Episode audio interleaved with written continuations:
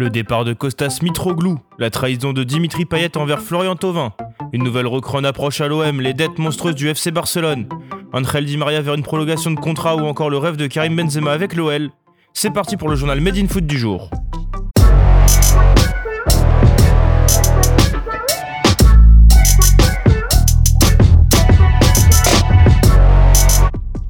Ça y est, c'est officiel, Kostas Mitroglou n'appartient plus à l'Olympique de Marseille. Libéré, délivré de son contrat, l'attaquant grec de 32 ans s'est officiellement engagé avec Laris Salonique ce lundi. Arrivé chez les Ciels et Blancs en 2017 en provenance du Benfica Lisbonne, contre la coquette somme de 15 millions d'euros, il n'aura jamais répondu aux attentes sur la canne-bière, 50 matchs toutes compétitions confondues pour 16 buts.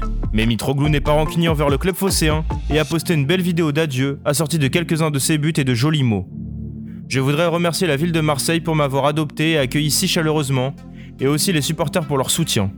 J'ai réalisé que Marseille est le plus grand club en France, avec beaucoup d'exigences.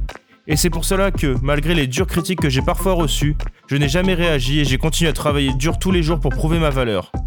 J'aurais aimé qu'on gagne la Ligue Europa en 2018 et qu'on ramène ce titre à Marseille. Les tensions durent en ce moment à Marseille et les embrouilles entre les deux cadres Dimitri Payet et Florian Thauvin sont pesantes. Toujours concernant la grosse réunion survenue au lendemain de la défaite face à Nîmes il y a de ça plus d'une semaine, l'équipe dévoile quelques informations supplémentaires ce mardi. Ainsi, Dimitri Payet aurait reproché à son coéquipier de jouer un peu trop pour sa gueule, je cite, et de penser plus à ses stats qu'aux résultats de l'équipe. Le numéro 10 a aussi fait la comparaison avec le groupe actuel et celui de l'an passé, et estime que l'OM jouait mieux sans Tovin qui était blessé. À la toute fin de la réunion, Florian Thauvin a lui aussi pris la parole et vidé son sac. J'ai quelque chose à te reprocher. Je n'ai pas apprécié que tu aies négocié avec le président dans notre dos pour baisser ton salaire. J'ai pris ça comme une trahison, aurait-il déclaré à Dimitri Payet. En clair, Flotov reproche au numéro 10 d'avoir négocié durant l'été la baisse de son salaire et sa prolongation de contrat jusqu'en 2024. Certains ont loué sa décision et d'autres la critiquent à l'image de Florian Thauvin. En effet, la baisse de salaire a coupé l'herbe sous le pied au champion du monde français, qui espérait une revalorisation salariale en cas de prolongation à l'OM. De toute façon, la cohabitation entre les deux hommes ne devrait plus durer très longtemps, puisque Florian Thauvin va quitter l'OM libre de tout contrat le 30 juin prochain. Au rayon des bonnes nouvelles, l'Olympique de Marseille va faire affaire avec la Juventus pour récupérer le milieu de terrain italien Franco Tongia de 18 ans. Toutefois, pour récupérer le Turinois, l'OM envoie dans le même temps Marleaki à Turin. Ce deal devrait être bénéfique pour les deux clubs dans le cadre du fair play financier. D'après Téléfoot, les deux joueurs pourraient être valorisés aux alentours de 5 à 7 millions d'euros dans les bilans économiques, afin d'offrir de belles plus-values au club. Marleaki, formé à Marseille, est arrivé ce lundi à Turin et va signer un contrat de 4 ans et demi avec la Juventus, où il évoluera dans un premier temps avec les U23. De son côté, Jordan Amavi, libre de s'engager où il veut pour la saison prochaine, est courtisé par Naples en Serie A, mais surtout par Crystal Palace en Première Ligue. Un autre club de Londres plus prestigieux est venu au renseignement récemment, mais sans formuler d'offre, Arsenal.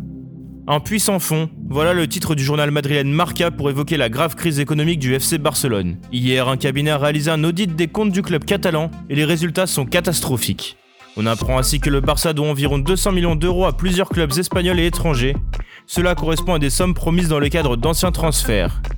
Par exemple, les Blaugrana doivent encore 70 millions d'euros à Liverpool dans le cadre du transfert de Philippe Coutinho en janvier 2018, 30 millions à court terme, 40 millions dans un second temps.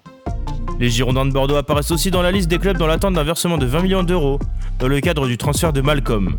Mais il faut aussi préciser que le FC Barcelone doit recevoir environ 108 millions d'euros de la part de différents clubs, dont la Juventus Turin, pour les mêmes raisons. Au total, le Barça a 730 millions d'euros de dettes à court terme.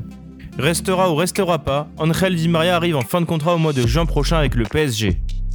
Mais contrairement à ses anciens coéquipiers vieillissants comme Thiago Silva ou Edinson Cavani, le PSG souhaite le conserver et lui a déjà formulé une offre de prolongation en fin d'année. Pour le moment, cette proposition ne satisfait pas le clan Di Maria et aucun accord a été trouvé. D'après l'équipe, les Parisiens proposent un nouveau contrat sorti d'une baisse de salaire comparé à celui qu'il reçoit aujourd'hui, environ 1 million d'euros brut mensuel. L'Argentin n'est pas opposé à cette baisse de revenus puisqu'il comprend le contexte et la situation actuelle, mais souhaite deux ans de contrat, lui qui est âgé de 32 ans. Les deux clans partagent donc une envie commune de prolonger l'aventure.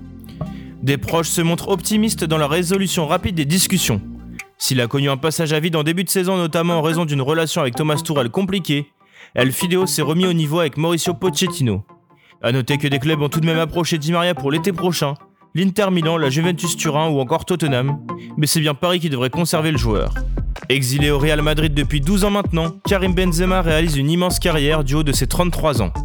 L'attaquant français formé à Lyon a tout gagné avec les Meringues, à l'image de ses 4 Ligues des Champions.